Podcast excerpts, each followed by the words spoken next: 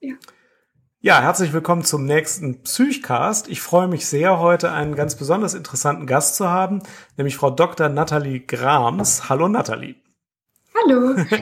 Wir haben ein besonderes Thema. Es geht heute um Homöopathie, aber es geht nicht nur um Homöopathie, sondern es geht auch darum, wie man seine eigenen Überzeugungen hinterfragt. Ähm, für beides bist du eine ganz besonders interessante, ähm, äh, ein ganz besonders interessanter Gast, Nathalie. Und deswegen würde ich dich bitten, vielleicht noch mal ganz kurz deinen bisherigen äh, ja, Werdegang in Bezug auf diese Punkte ähm, darzustellen, damit wir darüber sprechen können, was dich bewegt hat, eine Richtungsänderung einzuschlagen. Ja, also in ganz großer Kürze kann man vielleicht sagen, dass ich Medizin studiert habe und ähm, das auch ganz normal abgeschlossen habe, habe aber währenddessen schon Homöopathie als quasi zusätzliches Verfahren dazugelernt, außerhalb der Universität, äh, teilweise zwar in Studentenkursen, aber sonst in Wochenendkursen in verschiedenen Schulen der Homöopathie und habe äh, dann drei Jahre meine Facharztausbildung ähm, zur Allgemeinmedizin in der Klinik hier in Heidelberg durchgeführt, habe die dann abgebrochen, weil ich die Möglichkeit hatte, eine super gute homöopathische Privatpraxis, ähm, also da einzusteigen, die später zu übernehmen. Und das kam mir damals so verlockend vor, verlockender als der Facharzt. Und habe dann ähm, wirklich voll auf die Homöopathie gesetzt und habe dann später sogar meine ganz eigene Praxis ähm, gegründet und habe dort wirklich ja nur Homöopathie angeboten. Stand da total dahinter, also wirklich 100 Prozent hätte vielleicht sogar damals gesagt, dass die Homöopathie besser ist als die normale Medizin und äh, besser auch als jede Form der Psychotherapie. Und äh, bin dann äh, ja tatsächlich äh, mehr oder weniger gezwungen worden durch ein sehr homöopathiekritisches Buch, mich mit der Kritik an der Homöopathie erstmal so richtig auseinanderzusetzen. Und das hat zu einem, ja, wirklich, wie sagt man, 180 Grad Umdenken, vielleicht 160 Grad Umdenken geführt. Ja, und du hast dann auch ein Buch geschrieben, Homöopathie neu gedacht, wo du diesen Weg ein bisschen beschreibst und wo du die Gedanken, die dir dann gekommen sind, ähm, im Einzelnen darstellst. Wir kommen gleich vielleicht auch nochmal auf das Buch zu sprechen. Ich würde gerne anfangen und die Homöopathie nochmal in verschiedene Komponenten zerlegen. Also das ist ja so, Leute haben ja oft eine klar positive, klar negative, klar abweisende, klar zustimmende Meinung zur Homöopathie als Gesamtpaket, was ich noch nie richtig verstanden habe, weil Homöopathie ja aus verschiedenen Bausteinen besteht. Und in meiner Wahrnehmung ist das immer so, dass es da einen Psychotherapieanteil gibt, der bestimmte äh, Methoden auch anwendet und der in meinen Augen meistens sehr gut funktioniert. Dann gibt's auch die äh, Substanzen, die verordnet oder gegeben werden. Das ist ein zweiter Baustein. Äh, und dann gibt's noch so, so, so dieses gesamte Konzept und diese ganze Lebenseinstellung, die irgendwie ja auch damit verbunden ist. Ja. Ähm, Ähm, und du hast ja jetzt hier die, die Psychcast-Hörer, das sind ja Psychotherapie-affine Hörer überwiegend, die aber nicht unbedingt alle Homöopathie machen. Ich habe dein mhm. Buch Homöopathie neu gedacht jetzt begonnen zu lesen, habe ungefähr die Hälfte gelesen, liest sich super. Und am Anfang erklärst du auch, welche verschiedenen Homöopathie-Richtungen es gibt, das wusste ich gar nicht, und wie du beispielsweise da psychotherapeutisch oder sagen wir erstmal anamnesemäßig und krankheitsbildmäßig vorgehst. Und ich würde mich total freuen, wenn du das vielleicht nochmal unseren Hörern erzählen könntest denn für mich war das beispielsweise total neu. Ja, das ist eben das, von außen denkt man immer so, es gibt die Homöopathie. Das ist mitnichten so. Es gibt ganz viele verschiedene Methoden innerhalb der äh, Homöopathie, auch verschiedene mhm. Richtungen. Ich habe äh, immer ein Febel für die eher psychologisch orientierte Homöopathie gehabt und habe zuletzt ähm, verstärkt diese eine Strömung der ähm, Empfindungsmethode von einem indischen Homöopathen, Shankaran heißt der, angewendet, wo es eben darum geht, quasi eine Grundempfindung im Patienten in diesem gemeinsamen ersten langen Anamnesegespräch herauszuarbeiten. Ähm, und, und die Idee ist quasi, dass der Patient äh, seine Krankheit oder seine Symptome oder ja seine Konstellation ähnlich oder sehr ja gleich empfindet wie seine Grundempfindung dem Leben gegenüber oder auch sich selbst gegenüber ist. Und die Idee ist quasi wie diese Krankheitssymptome wie so eine Art Schlüsselloch zu betrachten, durch das man äh, quasi in den Patienten hineinschauen kann. Und mhm. ein, ein Grundgedanke, der eigentlich allen klassischen Homöopathie, Homöopathieverfahren ähm, enthalten ist, ist, dass man sagt, man möchte ja nicht die Krankheit oder die Symptome behandeln, sondern immer den Menschen das ist dieser Begriff der Ganzheitlichkeit. Und dieses Schlüsselloch über das Symptom zu gucken, was ist die Gesamt- oder Grundempfindung, ermöglicht es quasi den ganzen Patienten ähm, zu behandeln. Das fand ich damals sehr attraktiv und finde es in Teilen auch immer noch attraktiv. Ja, und es ist eine Psychotherapietechnik, die andere ja auch anwenden. Also mhm. ähm, zu versuchen, ein gemeinsames Leitthema von Konflikten, Symptomen, Beschwerden zu finden, das ist ja eine ganz typische Psychotherapietechnik. Also das ist ja äh, auch, äh, das machen andere ja auch. Also deswegen wundere ich mich immer, warum gerade die anderen, die es auch machen, bei Homöopathen das immer besonders äh, komisch finden, wenn die das dann auch machen würden. Also das ist ja, ähm, das ist ja ganz häufig. Wie lange dauert denn so, ein, so eine Anamnese oder so eine Findung eines gemeinsamen Themas äh, in der Homöopathie typischerweise oder so, wie du es praktiziert hast? Das ist natürlich immer ein bisschen unterschiedlich, aber das mhm. ist ja auch in der Psychotherapie so. Ich denke mal, ähm, es gab sicherlich Fälle, da ist es nach einer halben Stunde klar gewesen, gab andere Fälle, da hat es auch mal vier oder sogar fünf Stunden gedauert. Mhm. Das ist eben der große Vorteil so einer homöopathischen Privatpraxis, dass ich mir für so ein Erstgespräch dort auch die entsprechende Zeit nehmen konnte oder nach drei Stunden gemerkt habe, hier braucht es einfach noch mehr Zeit, wir müssen uns noch mal sehen. Ich konnte das dann natürlich auch entsprechend abrechnen, was man als normaler Arzt und ja nicht mal als Psychotherapeut so ohne weiteres kann.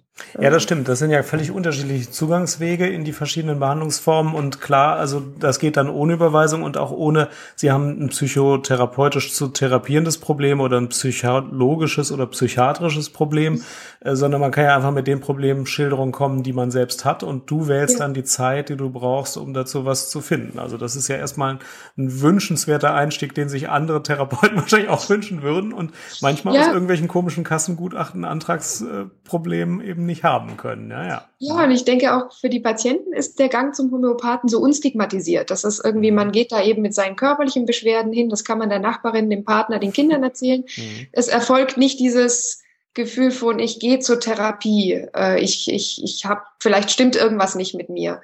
Also ich habe oft empfunden, dass die Homöopathie da eine sehr, sehr schöne Form von ja, oder von sehr niedriger Schwellen-Psychotherapie ist. So eine Art Psychotherapie-Light, mit der Patienten sich sehr gut anfreunden können. Mhm. Das finde ich ein sehr nachvollziehbares Bild, ja. Und dann im nächsten Schritt gibt es ja schon eine homöopathische Diagnose. Auch das war mir, als ich das Buch las, äh, total neu. Vielleicht kannst du das auch nochmal erzählen, nach welchen Mechanismen, wie das mit diesen Medikamentenprüfungen ist und nach welchen Mechanismen dann die Homöopathie eigentlich ein Medikament versucht auszusuchen. Naja, das Grundprinzip der Homöopathie ist ja dieses Ähnlichkeitsprinzip, mhm. dass man äh, quasi einen, Stoff oder ja, ja, ich sag mal einen Stoff, der bei einem Gesunden verschiedene Symptome auslöst, also quasi ein, ein, ein Prüfungsbild erzeugt. Ähm, das soll dafür geeignet, dieser Stoff soll dann andererseits dafür geeignet sein, bei jemand, der krank ist, der genau diese Symptome oder diesen Symptomkomplex hat, dass das quasi zu einer Art Ausgleich führt und damit oder ja, es, es soll quasi durch dieses homöopathische, durch diesen homöopathischen Stoff eine, eine Art Reiz im Körper gesetzt werden, durch den der Körper in die Lage versetzt wird, die, die Krankheit selbst zu bewältigen. Also bisschen kompliziert habe ich das jetzt ausgedrückt. Nein, also dieses Modell ist ja auch den meisten bekannt. Also Gleiches soll mit Gleichem behandelt werden und das darf dann ruhig potenziert oder verdünnt sein, aber im Prinzip sucht man das, das Gleiche irgendwie aus. Ähm, was ich jetzt interessant fand, ist, du beschreibst in dem Buch, ähm, bei Belladonna ist das beispielsweise klar, wenn ich äh, die Tollkirsche esse als gesunder in einer normalen Dosis, also so ein, zwei, drei Tollkirschen, dann kriege ich ja eine völlig unzweifelhaft erkennbare Reaktion, schnellerer Herzschlag, trockener Mund, ich weiß es jetzt gar nicht, oder äh, wie das bei der Tollkirsche genau ist. Pupillen, ja. Erweiterte Pupillen, genau, das kennt man ja auch aus der normalen Medizin. Und ähm, das liefert dann den, den, den, die Grundlage für die Therapieentscheidung. Also das ist das Krankheitsbild, das ist das, was ich als Gleiches mit dem dann zu suchenden gleichen Krankheitsbild vergleiche.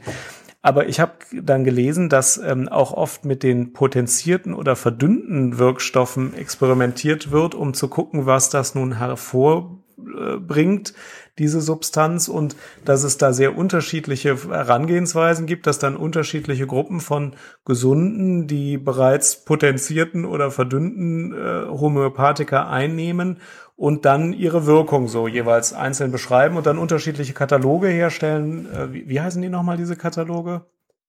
Ja, es gibt sozusagen die homöopathischen Arzneimittelprüfungen. Ja. Dort nehmen mhm. gesunde Probanden, wie du sagst, mhm. verschiedene Homöopathika ein, auch in verschiedenen mhm. Potenzen oder nur verrieben oder auch die mhm. Ursprungssubstanz oder die Urtinktur. gibt ganz viele verschiedene Möglichkeiten. Mhm. Homöopathika zu prüfen.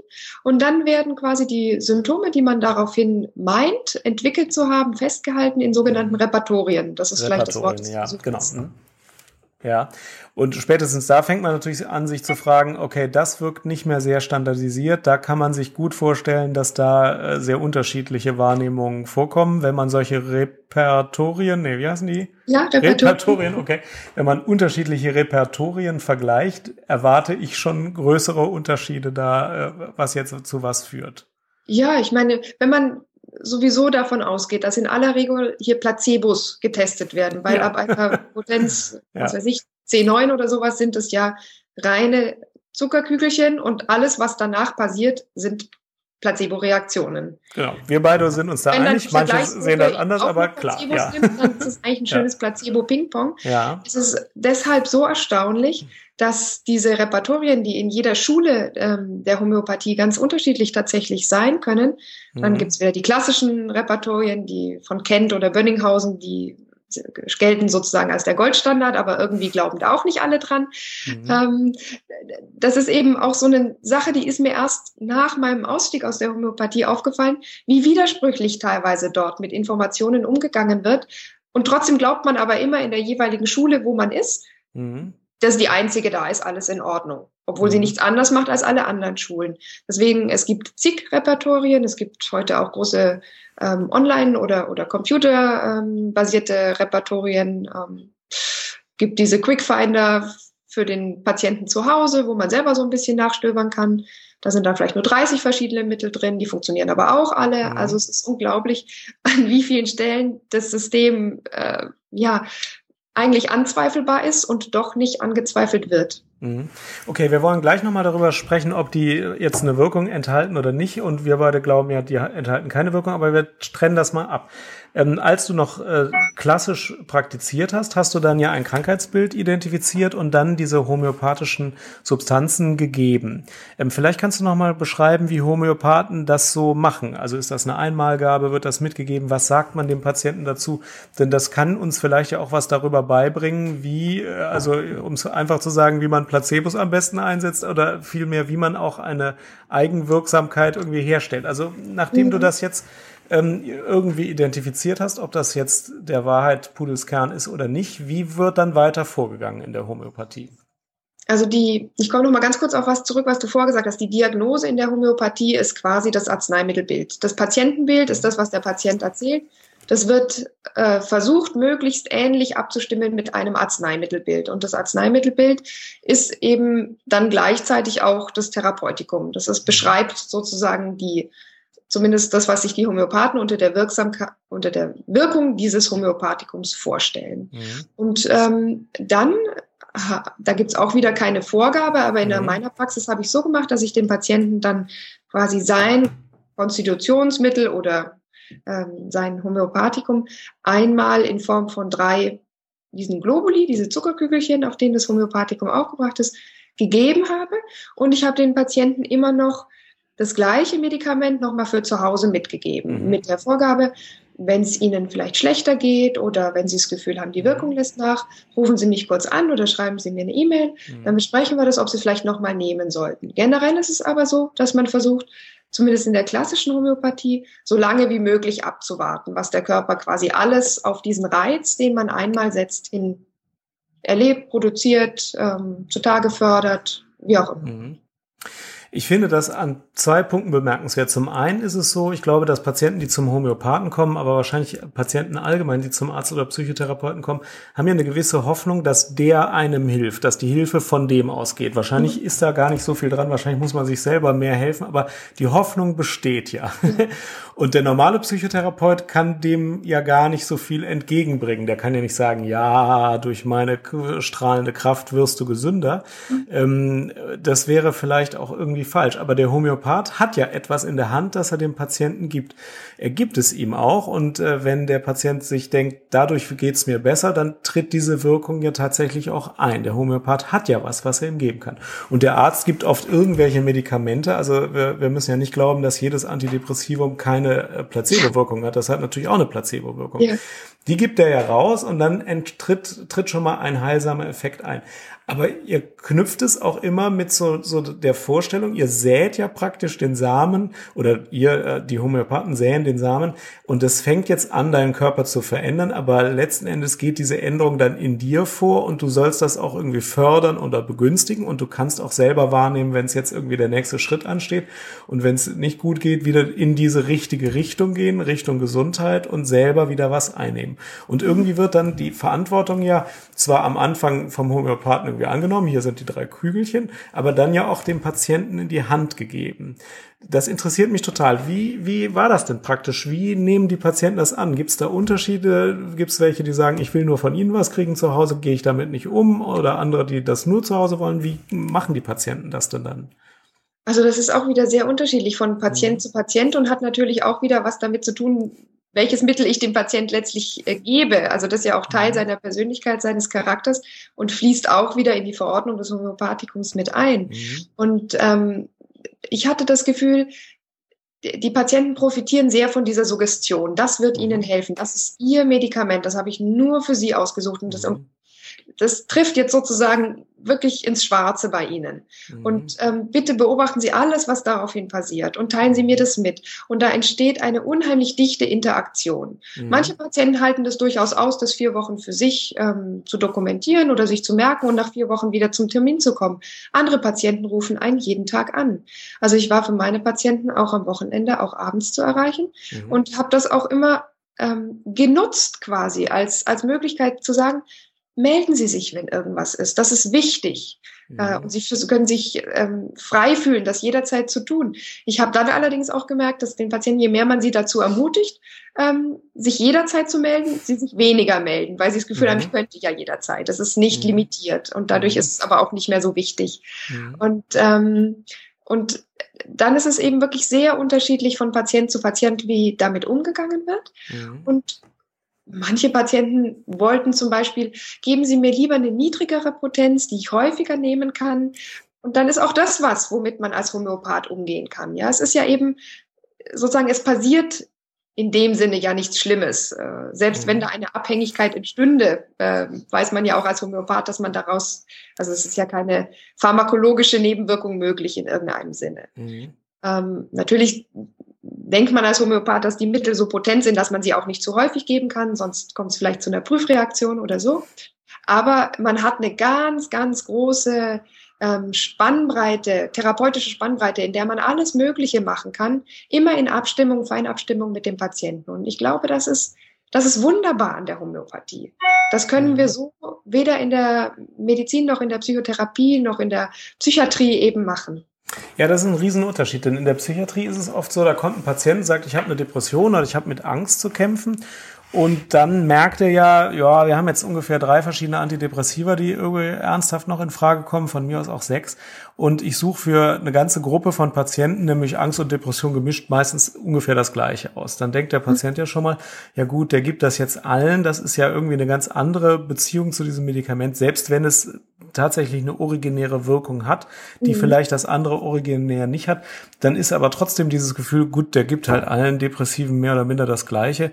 Doch was ganz anderes, als wenn ich aus einem gefühlten äh, 15.000 äh, verschiedene Homöopathika-Schrank äh, nach vier Stunden Gespräch äh, dann eins aussuche und sage, das ist speziell für dich. Ich glaube schon, dass das eins der Wirkelemente der Homöopathie ist. Also äh, ich habe es jetzt nicht verheimlicht. Ich glaube auch nicht, dass in den Kügelchen das Wirkelement drin ist. Aber ich glaube, dass es Wirkelemente gibt. Ich glaube, die sind psychotherapeutisch. Und ich glaube, das ist eines der Wirkelemente und diese Verantwortung zurückzugeben. Also zu sagen, du bist in einer bestimmten, ganz bestimmten Konstellation. Du kannst auch wieder gesund werden und du machst mit mir zusammen jetzt Schritte in Richtung Gesundheit. Das sind, glaube ich, schon Wirkelemente, die, von denen man ja auch viel lernen kann. Ja, ja. ja die versuche ich ja auch ein bisschen in meinem Buch zu beschreiben, quasi. Mhm was bleibt übrig von der Homöopathie, wenn man mal diese, äh, ja, leider nicht haltbare Arzneimittelwirkung weglässt. ja, und das ist immer so stigmatisierend, als würdet ihr da irgendwelche Leute vergiften oder so. Ähm, was bleibt denn übrig von der Psychiatrie, wenn man die Tabletten weglässt? Dann bleibt halt Psychotherapie übrig und ja. ist jetzt irgendein Problem entstanden? Also, ja. okay, klar, man sagt in der normalen Psychotherapie nicht, da ist die Wirkung in dieser Kugel drin. Und das ist ein Unterschied, denn wenn die da nicht drin ist und ich das selbst so denke, ich kann jetzt ja nicht anfangen zu lügen. Aber wenn ich dran glaube, dann ist es keine Lüge, sondern es ist nur wissenschaftlich nicht fundiert. Okay, also ich fand diesen ersten Teil sehr interessant, äh, in dem du beschreibst, wie die Homöopathie vorgeht. Ähm, aber jetzt wollen wir natürlich auch wissen, irgendwann hast du dann angefangen, dieses Buch zu schreiben und dir an bestimmten Stellen Gedanken gemacht. Vielleicht erzählst du da auch noch mal von. ja, für mich war ja ich war wirklich von der Homöopathie voll überzeugt. Ja. Und diese Erfahrung zu machen, zu merken, oh, dieses ganze Konzept stimmt an gewissen Punkten nicht. Und gleichzeitig die Erfahrung zu machen, ich habe ja meine Praxis zu dem Zeitpunkt noch weitergeführt. Mhm. Es kommen und gehen Patienten, die mir berichten, es hat mir so gut getan, mir geht es besser, meine Symptome haben sich verbessert. Das war ein unheimlicher Spagat, der immer breiter wurde, weil ich einerseits ja für mich immer mehr gemerkt habe, also an den Globuli kann das nicht liegen, jedenfalls nicht in einem arzneilichen Sinne. Aber warum tut es dem Patienten trotzdem so gut? Und die Idee meines Buchs ist dann immer mehr geworden zu gucken, was könnte dem Patienten denn so gut getan haben? Was sind denn Faktoren an dem homöopathischen Gesamtkonzept, die Patienten gut tun, wo sie sich mit wohlfühlen, die vielleicht auch in unserer normalen Medizin manchmal fehlen? Und da einen Weg zu finden, zu gucken, was bleibt denn übrig von der Homöopathie, wenn wir heute drauf gucken. Mhm. Und ja, vieles überschneidet sich da eben mit der Psychotherapie, denke ich. ich Allerdings sind, das will ich vielleicht ja. noch an der Stelle dazu ja. sagen, Homöopathen sind nicht ausgebildet als Psychotherapeuten. Und deswegen fehlt ihnen natürlich eigentlich diese Grundkompetenz eines psychotherapeutischen Settings. Und da passiert auch sehr viel, was ich heute nicht mehr gutheißen kann. Also man suggeriert den Patienten schon sehr viel und ähm, ja, manchmal geht es auch wirklich in eine absurde Richtung. Ja, das stimmt. Das, ähm, ich habe das bislang ja jetzt wenig äh, kritisch dargestellt. Ähm, da kann es natürlich auch schiefgehen. Also ich, äh, wenn die Hörer jetzt schon die E-Mail angefangen haben mit, äh, da wird auch viel Schindluder getrieben, ähm, das habe ich jetzt noch gar nicht gesagt, dass das nicht so ist. Also das wird im Einzelfall wahrscheinlich auch gemacht. Ähm, das ist, glaube ich, auch unstrittig. Aber was mich viel mehr interessiert ist, ich wollte dich eben gar nicht unterbrechen, sondern ich finde die Antwort auf die Frage, was macht Homöopathie denn jetzt jenseits von der Globuli-Wirkung gut? Warum wirkt die denn so so gut? Warum wollen das so viele Menschen? Das muss man ja auch berücksichtigen. Die Menschen wollen das ja, also die, die, die, die Patienten stehen da ja total drauf. Äh, und was ist denn gut daran? Was könnte man denn übernehmen, wenn man jetzt kein Homöopath ist und die ganzen Globuli gar nicht im Hause haben will? Aber was kann man denn übernehmen als psychotherapeutisch äh, mutmaßlich wirksame äh, Kernelemente? Ja, ich eben ich hätte mir ja lange Zeit gewünscht, dass ich quasi diese Art der Gesprächsführung irgendwie außerhalb der Homöopathie weiter hätte führen können. Ja, das, mhm. weil ich auch gemerkt habe, mir machen diese Gespräche unheimlich Freude. Ich fühlte mich da auch irgendwie in meinem Element, hatte ja auch das Gefühl und die Rückmeldung von Patienten, das tut ihnen gut und ähm, hätte das so gerne gerettet irgendwie. Ich äh, glaube, dass da vor allem diese intensive Beziehung zwischen Therapeut und Patient eine Rolle spielt, auch dieses Medium der Suggestion, sei das jetzt die Globuli oder irgendwelche Worte, die man sagt oder irgendwelche ähm, Informationen, die sich Patienten dann im Internet über ihr homöopathisches Medikament zusammensuchen und da so eine Art Aha-Effekt erleben. Oder dass Patienten zu einer Selbstreflexion oder auch Selbstbeobachtung angeregt werden, vielleicht auch in einer Verhaltensänderung mündend das sind alles Elemente, die finde ich nach wie vor gut. Ich merke aber, dass sie leider im Kontext der Homöopathie doch nicht so gut sind, wie ich das noch gehofft hatte, als ich das Buch geschrieben mhm. habe, weil man kommt quasi aus diesem mystischen drumherum um diese homöopathische Lehre mhm. nicht raus. Und die verleitet immer zu irrationalen Denken, sie verleitet immer wieder zur Ablehnung von richtiger Therapie, von Schulmedizin, wie man dann immer so mhm. deklassierend sagt, von irgendwelchen wirklich sinnvollen Interventionen und auch ein bisschen die Verantwortung für den Umgang mit der Krankheit wird immer beim Homöopathen und bei den Globuli gelassen. Mhm. Ähm, manche Menschen natürlich sind vielleicht so, dass sie daraus auch eine Selbstveränderung ähm, initiieren können, mhm. aber nicht alle. Also manche Patienten bleiben beim Homöopathen kleben und bleiben das auch die nächsten 30 Jahre. Und mhm. das ist ja wirklich so eine Abhängigkeit, die versucht man in der Psychotherapie immer zu vermeiden, ja. durch viele, viele Interventionen und Maßnahmen. Beim Homöopathen ist sie gewollt und manchmal sogar gefördert. Und ähm, viele Homöopathen sind total charismatisch, total ja. suggestiv. das stimmt. Aber leider weit abseits vom Wissen, das wir heute in der Medizin haben. Und die tragen ihre Patienten dann auch mit raus aus diesem Wissen und aus den Möglichkeiten, die wir in der Medizin haben. Mhm. Machen Sie keine Chemotherapie, das vergiftet Ihren Körper nur, lassen Sie sich nicht operieren, nachher haben Sie da Blockaden in Ihrem Körper und das schaffen wir auch mit den Kügelchen. Und das sind die, die Punkte, die ich heute so wahnsinnig kritisch sehe. Wo ist die Grenze? Und ich glaube, die Homöopathen kennen sie in leider sehr vielen Fällen nicht. Ich kannte sie als Homöopathin auch nicht. Das muss ich auch ganz ehrlich zugeben. Mhm.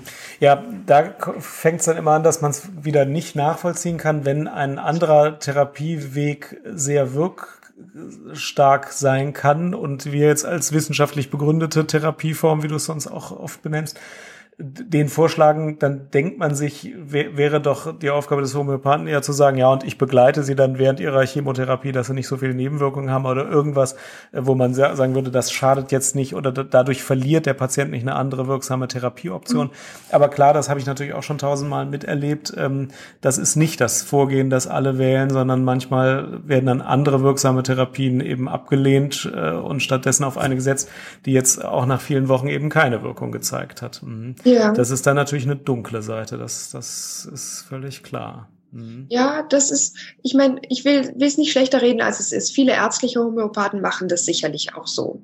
Aber Stimmt, ich, da gibt es große Unterschiede, ja, ja, ist richtig. Mhm. Aber gerade im Heilpraktikerbereich, denke mhm. ich, ist da eine sehr, sehr große Grauzone, wenn nicht sogar Schwarzzone. Mhm. Und ähm, was ich auch sehr kritisch heute sehe, sind die ganzen psychologisch-psychiatrischen Diagnosen. Also ich denke, wie viele Patienten mit Essstörungen ich in meiner Praxis hatte, schwere mhm. Depressionen, Angststörungen, auch psychiatrische Krankheitsbilder mit Schizophrenien oder ähm, ja, vielleicht auch Borderline-Patienten, die sich selbst verletzen oder so, wie lange man die oft weghält aus mhm. einer richtigen psychotherapeutischen oder vielleicht auch klinischen Begleitung.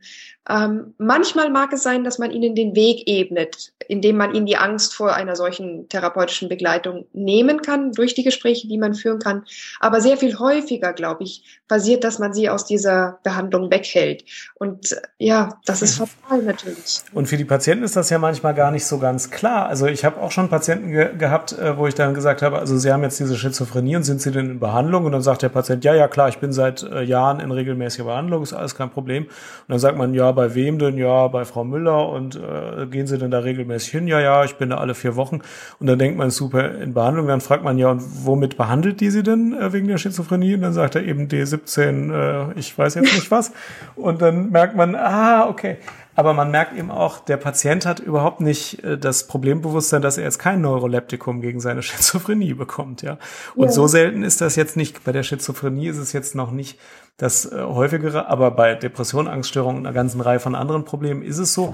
Da muss man sich natürlich erstmal kritisch fragen, habe ich denn was Besseres anzubieten? Ja. Äh, Gibt es denn eine wirksame Behandlung? Wenn nein, dann finde ich, sieht da die Sache nochmal anders aus. Aber wenn ich was Besseres habe, dann ist es tatsächlich so, die Patienten sagen sich, nee, komm, ich bin da in einer ordentlichen Behandlung, ich zahle auch viel Geld dafür, ich mache ja, ich mache ja, was ich machen kann. Klar, manche wissen auch, die anderen bieten was anderes an.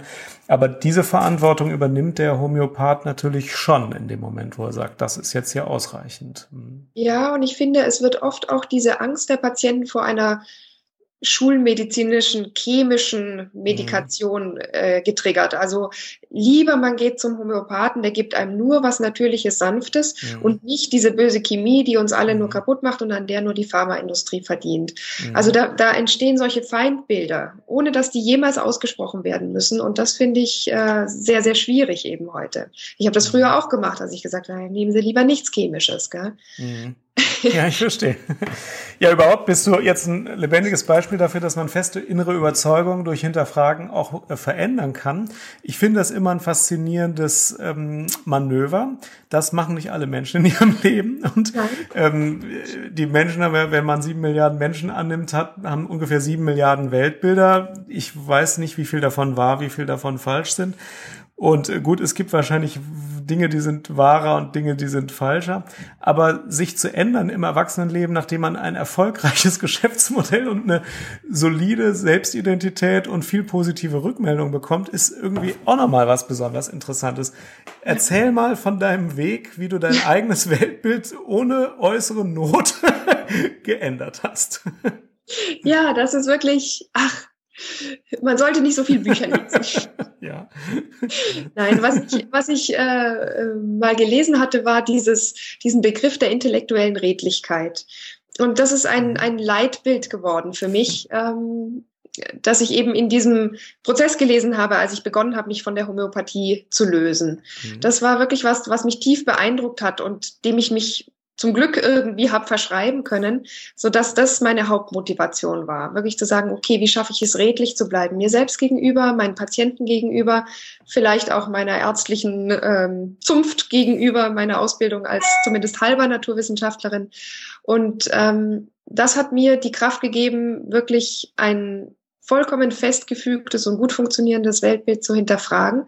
Aber das ist auch nicht von heute auf morgen geschehen. Also das kam sehr fraktioniert in verschiedenen Tälern sozusagen angerauscht und hat ungefähr ein Jahr gedauert, bis ich das Gefühl hatte, ich habe jetzt wieder neuen Boden unter den Füßen. Und dieses Jahr war schrecklich, das gebe ich gerne zu. ja, das glaube ich auch gerne. ja, und während du diesen Weg gegangen bist, hast du das Buch geschrieben. Welche Rolle spielte das Buch dabei? Naja, das Buch war so ein bisschen wie so das, an an, an was ich mich festgehalten habe, weil es war ja ursprünglich geplant als ein mhm. Verteidigungsbuch für die Homöopathie. Und es war dann ja auch eine Niederschrift meiner Veränderungen. Also es gibt Buchkapitel, wenn ich mir die heute anschaue, wie die in ihrer früheren Version war, dann versinke ich im Boden, ja. Und das hilft mir heute aber auch wirklich diesen Prozess plastisch äh, mir weiterhin vor Augen halten zu können, zu sehen, okay, so habe ich da früher gedacht, das sind die Veränderungen, das sind auch die Gründe, die Argumente, die zu dieser Veränderung geführt geführt haben. Und heute denke ich aus den und den Gründen und Argumenten so. Und äh, ja, das hilft mir irgendwie, mein, mein Selbstbild ist ja doch auch auf gewisse Weise zerbrochen, diese Scherben zumindest wieder nachvollziehbar zusammensetzen zu können nicht dran zu verzweifeln. Und, äh, wie, und wie setzt sich jetzt das neue Selbstbild äh, zusammen? Ich habe ja die Freude, die zweite Hälfte noch vor mir zu haben. Ich habe das erst letzte Woche gekauft. Ähm, wie ist denn jetzt dein neues therapeutisches Selbstbild? Was hältst du denn weiterhin für wirksam? Wie würdest du denn in der Zukunft jetzt gerne praktizieren? ja, ich habe ja einfach die schlaue Finte gemacht, gar nicht mehr zu praktizieren. Ja, stimmt, ich komme nicht in die Verlegenheit. ja. Ähm, das will ich dich gleich auch nochmal fragen, was du jetzt machst. Das ist nämlich auch super interessant. Aber wenn du, äh, darf ich das fragen, wenn du jetzt wieder als Allgemeinärztin, sagen wir mit psychotherapeutischem Schwerpunkt oder so arbeiten ja. würdest, mhm. welche, welchen Zugang würdest du denn dann wählen? Wie viel würdest du denn dann ändern?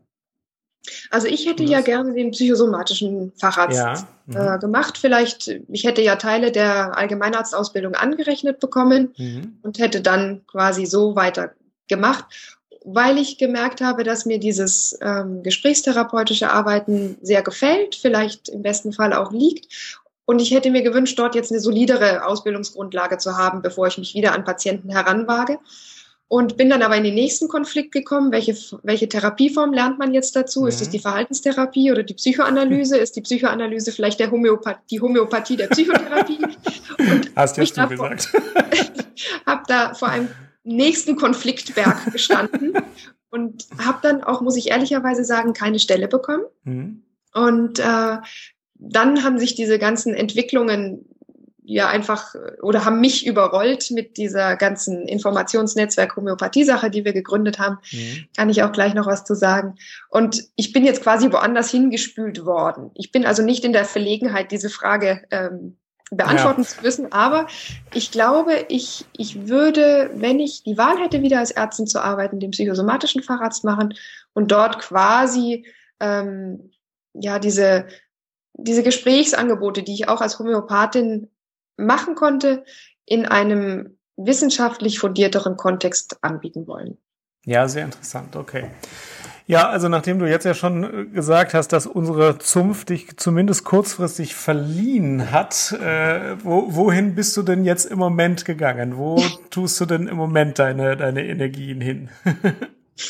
Naja, ich, ich ähm, ich hatte ja eigentlich die große Hoffnung, mit meinem Buch die Homöopathen zu erreichen, weil ich habe gedacht, Mensch, wenn ich das alles nicht wusste über die Homöopathie, dann wissen das doch viele meiner Kollegen bestimmt auch nicht. Und wenn ich das denen jetzt sehr freundlich und vorsichtig in Form eines Buches sage, dann setzen wir uns alle an einen gemeinsamen Tisch und reden dann nochmal drüber.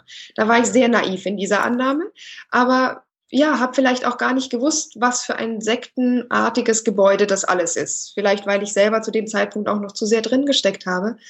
Und als ich gemerkt habe, diese Reaktion kommt überhaupt nicht. Da kommt einfach nur Hass, Anfeindungen, Verleumdungen, Lächerlichmachung oder Schweigen da habe ich irgendwie gemerkt, okay, in die Richtung kannst du keinen Dialog führen.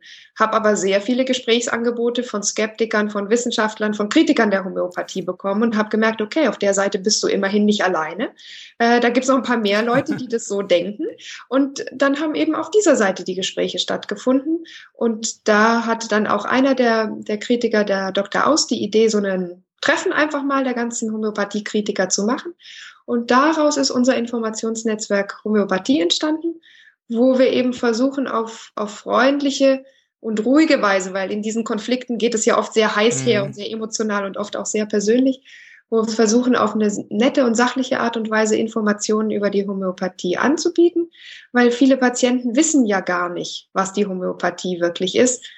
Und ähm, das ist das, was ich eben aktuell wirklich auch mit einem großen Zeitaufwand und auch Herzblut mache und wo ich jetzt auch ähm, über die Skeptiker, über die Gesellschaft zur wissenschaftlichen Untersuchung von Parawissenschaften, die GWUP kurz, ist etwas leichter zu merken, ähm, jetzt seit, seit Januar auch mit einer Teilzeitstelle für angestellt bin, auch für weitere Aufgaben. Aber meine Aufgabe ist jetzt wirklich diese Aufklärungsarbeit geworden. Mhm. Die GWUP kennt auch nicht jeder, also ich jedenfalls kannte sie vorher noch nicht. Vielleicht kannst du noch mal kurz erzählen, was die machen. Ja, äh, auf die bin ich gestoßen, nachdem ich mein Buch veröffentlicht hatte. Die hatten da auch eine Rezension und so weiter da geschrieben. Und ich habe gemerkt, die setzen sich eben äh, insgesamt für eine sehr vernünftige Medizin ein. Also ja, die kritisieren auch durchaus die Medizin, wo sie zu kritisieren ist. Äh, gibt ja ist ja auch nicht alles Gold, was was äh, dort glänzt. Und ähm, die versuchen mit sehr rational, natürlich auch sehr wissenschaftlichen Denken da ranzugehen und zu gucken, wovor müssen wir Patienten möglicherweise schützen, wie können wir sie informieren, dass sie auch die kritischen Informationen jeweils bekommen und ähm, setzen sich auch für viele andere ähm, parawissenschaftlichen Themen wie, was weiß ich, äh, Wünschelrouten gehen oder Astrologie oder irgendwelche Leute muten, ist das möglich und so weiter ein oder auch die ganzen Verschwörungstheorien in Richtung mhm. Impfen, Reichsbürger. Also es ist ein sehr, sehr großes Spektrum, das die abdecken. Und mein Teilbereich ist dort jetzt eben das kritische und vernünftige Denken in der Medizin. Ja, das finde ich sehr hilfreich, denn äh, Betonköpfe gibt's ja auf allen Seiten. Äh, man denkt jetzt immer mal an Wünschelroutengänger als Beispiel für Leute, die wahrscheinlich definitiv nicht auf der Seite des Lichts der Wahrheit sind. Aber auch in der Schulmedizin gibt's ja viele ähm, äh, betonartig etablierte Denkmodelle, die möglicherweise nicht zu 100 Prozent stimmen, sondern vielleicht nur zu 75 oder manchmal auch nur zu 50 Prozent. Mhm. Und die Fähigkeit, das oder die Bereitschaft, das zu hinterfragen, halte ich für sehr wertvoll. Wenn man guckt, wie sich die Wissenschaftsgeschichte in den letzten 50 Jahren entwickelt hat, ist es ja nicht so, als ob das, was äh, vor 50 Jahren äh, alle geglaubt haben, heute noch geglaubt wird. Und so denke ich auch, dass das, wovon wir heute betonkart überzeugt sind und sagen, ja, das ist jetzt aber Schulmedizin, da kannst du also wirklich nichts dazu sagen. In 50 Jahren werden wir das auch äh, mit hochgehobener Augenbraue lesen und uns denken, haben wir das damals eigentlich schon kritisch hinterfragt oder hätten wir das nicht auch früher modifizieren können? Ähm, deswegen finde ich die Bereitschaft, Bereitschaft, etwas zu hinterfragen, völlig unabhängig davon, was man hinterfragt, sehr wertvoll. Ja, weil ich denke auch, also was mir so klar geworden ist, dadurch, dass ich ähm, verstanden habe, ähm, also das ist mir auch im Rahmen der Recherche zu meinem Homöopathiebuch aufgefallen, dieses dieses ähm, schnelle Denken und langsame Denken, mhm. zu dem wir Menschen einfach neigen. So intuitiv kann man ganz viele Sachen total gut erfassen und nachvollziehen und findet mhm. die toll und springt voll auf den Zug auf. Aber mir ist es gelungen, durch diese Abkehr von der Homöopathie auch zu verstehen, dass es gerade im Bereich Medizin und so bei diesen Themen, aber eben nicht nur bei der Medizin, eigentlich im besten Fall bei allen Themen, auch dieses rationale, kritische, ähm, systematische Hinterfragen und Denken braucht. Und dadurch, dass ich es jetzt bei der Homöopathie gelernt habe, ist es mir hoffentlich auch in anderen Bereichen möglich, kritischer zu hinterfragen, zu gucken, auf welche Quellen stützt sich diese Aussage, wie ist die Beleglage, was sagen Experten dazu oder was sagen auch die Kritiker dazu und in welchen Punkten haben sie vielleicht recht. Und das finde ich sehr angenehm bei den Skeptikern, dass die das so routinemäßig machen in alle Richtungen ich nenne das immer die Augenscheinvalidität, wenn ein bestimmtes Krankheitsmodell eine hohe Augenscheinvalidität hat. Also zum Beispiel, ich habe Rückenschmerzen, weil sich Gelenke verhakt haben und ich muss die Gelenke jetzt wieder auseinander äh, bewegen, dann hören die Rückenschmerzen auf. Ähm, dann denke ich mir immer, okay, das wird eine sehr hohe Überzeugungskraft für den Patienten haben. Es hat auch für mich eine hohe Überzeugungskraft, aber ist es wirklich wahr? Ist das wirklich die Ursache der Schmerzen? Ich denke immer, wenn ein Modell eine sehr hohe Augenscheinvalidität hat, ist es entweder wirklich knallhart richtig oder es ist einfach auch knallhart falsch. Das kann auch sein. Also klar. Aber wenn, wenn es knallhart richtig ist, lässt sich das sehr leicht nachweisen. Also genau. Das sind dann die Zahnwurzelentzündungen, die wehtun, wo die Backe pocht und da muss ich den Eiter auch rauslassen und dann tut genau. es nicht mehr weh. Die sind augenscheinvalide und knarrt richtig, aber das weiß ich dann auch. Ne? Ja. Während die anderen, wo es dann, und in der Psycho, in der Psyche gibt es dermaßen viele augenscheinvalide Krankheitsmodelle, wo ich mir immer denke, woher weißt du eigentlich, dass das jetzt die Wahrheit ist? Nur weil es ja. wahr wirkt. Ne? Äh, und das ist wirklich ein, eine Geisteshaltung, die, die kann man nicht genug äh, hochloben. Also insofern ist das, was diese Gesellschaft da unternimmt, offenkundig äh, eine sehr wertvolle Sache. Ja. Ja, Nathalie, du hattest gesagt, dass Homöopathen oft besonders charismatische, sympathische Menschen sind. Also meine Beobachtung ist das auch. Ich konnte das in diesem Gespräch nochmal überprüfen, dass du ganz besonders charismatisch Aber das ist ja vielleicht auch wichtig zu betonen, sie bleiben es, auch wenn sie sich von dem Absolut. Der Wesenskern hat sich hier nicht geändert dadurch. Ich fand das Gespräch sehr in interessant. Ich fand sehr interessant, wie Homöopathie funktioniert, was man in der normalen Psychotherapie daraus lernen kann, wie man das aber auch hinterfragen kann, jetzt unabhängig davon, welches Weltbild man hat und dass man danach auch nicht zugrunde geht, sondern dass man viel daraus gewinnen kann und dass äh, der Gedankengang dadurch sehr viel weitergebracht werden kann, wenn man das tut. Ich fand das Gespräch super interessant. Ich denke, das geht den Psychcast-Hörern nicht anders. Ich möchte mich sehr herzlich dafür bedanken. Ähm, in den Shownotes schreibe ich nochmal, wo man das Buch kaufen kann, um das nochmal in Ruhe nachzulesen. Ganz herzlichen Dank, Nathalie. Ja, sehr gerne. Hat mir auch viel Spaß gemacht. okay. Und tschüss an diejenigen, die jetzt den Psychcast hören. Tschüss zusammen.